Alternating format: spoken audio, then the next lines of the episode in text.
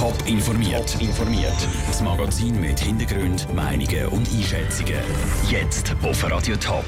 Wie ein Ostschweizer Waffenhändler ins Visier von internationalen Ermittlern geraten ist und wie die städtische Velokurier vor einem Entscheid im Nationalrat zittert. Das sind zwei von den Themen im Top informiert. Im Studio ist Vera Büchi. Mitte Dezember haben die St. Galler Kantonspolizisten bei einem Mann sage und schreibe 280 Waffen gefunden, dazu etwa 100.000 Schuss Munition. In seinem Haus in Degersheim hat er auch noch etwa 1,3 Millionen Franken gebunkert. Und jetzt wird klar, er ist Teil des internationalen Waffenhandels, den die Polizei zerschlagen hat. Sandro Peter. Ermittler aus der Schweiz, Deutschland, Österreich und Frankreich sind beteiligt an der Polizeiaktion. Und am Schluss ist ihnen ein Schlag gegen den internationalen Waffenhandel gelungen. Aufdeckt worden ist die Bande zuerst einmal zu Frankreich. Von dort haben sich die Ermittlungen ausgeweitet auf die anderen Länder. Anfang November haben die Polizisten das erste Mal im Vorarlberg zugeschlagen. Mit Festnahmen und Hausdurchsuchungen erklärt Uta Bachmann, die Leiterin vom Landesverfassungsschutz und Terrorismusbekämpfung Vorarlberg. Wir konnten im Zuge der Ermittlungen feststellen, dass die meisten Waffen, die durch Vorarlberg gingen, aus der Schweiz und aus Niederösterreich stammten und in Einzelverkäufen an Einzelabnehmer im Bundesland Vorarlberg äh, blieben beziehungsweise mehrere Waffen eben nach Deutschland geliefert wurden. Die Polizei betont aber, dass es bei den ganzen Ermittlungen nie einen Hinweis auf Terror gegeben hat. Der Mann aus Degersheim, der in den ganzen Handel soll involviert sein ist übrigens wieder auf freiem Fuß. Mehr Informationen zu seinem Fall gibt es auf toponline.ch. Wer mit dem Auto eine Sicherheitslinie auf der Straße überfährt, kann angezeigt werden oder seinen Führerschein verlieren. Wer das Gleiche mit dem Velo macht, muss 40 Franken zahlen und kann weiterfahren. Das wird ein Vorstoß aus dem Nationalrat ändern und die Bussen für Velofahrer höher machen. Velokuriere haben Angst um ihr Business. Andrea Blatter. Mal ein Rotlicht überfahren, auf der Busspur unterwegs sein oder aufs Trottoir ausweichen. Das machen die meisten Velofahrer ab und zu, glaubt Valentina Spülmann, die in Zürich als Velokurierin schafft. Für sie würde eine Erhöhung der Busse nichts an dem ändern. Ich würde auch weiter so fahren und hoffen, dass es nicht verwünscht wird, weil das ist nicht, dass es bewusst machen, sondern Zürich wird man Velofahrer fast schon gezwungen, zum Teil zum Verkehrsregeln brechen. Es gibt recht oft Velospuren, die sich irgendwo auflösen oder wo man irgendwie aufs Trottoir hineingeführt wird. Was viel mehr Sinn würde machen, wäre darum eine klarere Trennung vom Auto- und Veloverkehr und nicht höhere Bussen. Ähnlich sieht das auch der Patrick Wettstein vom Flash Kurier Zürich. Ich denke nicht, dass es würde, Velofahrer daran hindern, auf dem Trottoir fahren oder bei Rot drüber.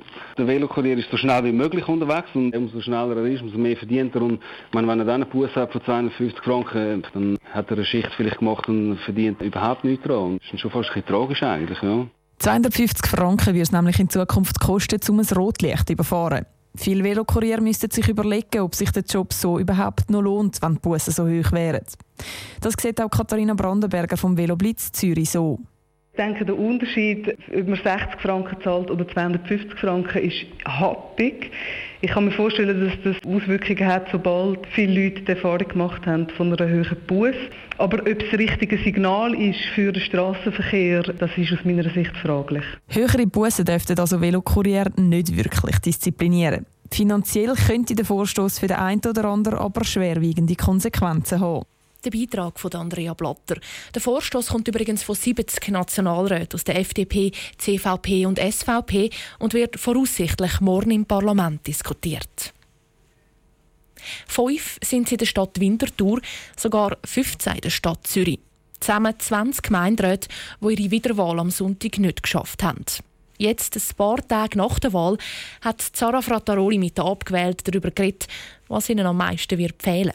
Auch drei Tage nach dem Wahlsonntag ist die Enttäuschung bei den abgewählten Gemeinderäten greifbar. Vor allem bei der grossen Verliererin, bei der SVP.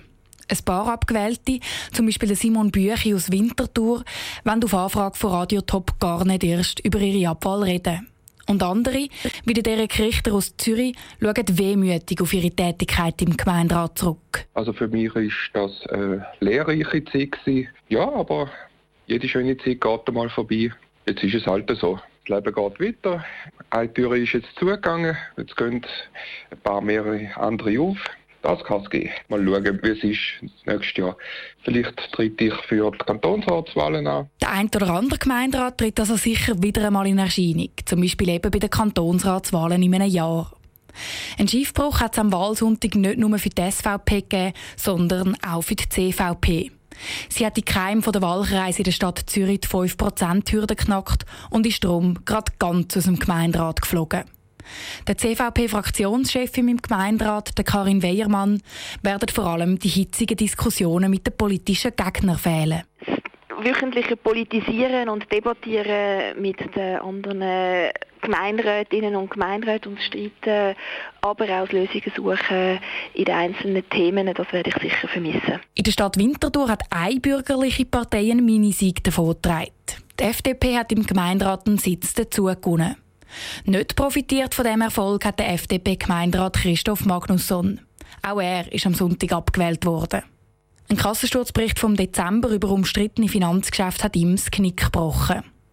Am Christoph Magnusson werden im Gemeinderat nicht nur die politischen Debatten fehlen. Diskussionen sind immer spannend und durchaus die auch unterhaltsam, humorvoll oder witzig. Wenn man die langweiligen zwei, drei Stunden so einem Abend ausblendet, dann hat es ganz viel Unterhaltungswert. Egal also, wie optimistisch die abgewählten Gemeinderäte den Wahlsonntag versuchen zu interpretieren die Enttäuschung, die merkt man ihnen allen immer noch deutlich an. Der Beitrag von Sarah Frattaroli. Die abgewählten Gemeinderäte sind noch bis Mitte April in den Stadtparlament dabei. Nachher werden sie durch ihre neu gewählten Kolleginnen und Kollegen ersetzt.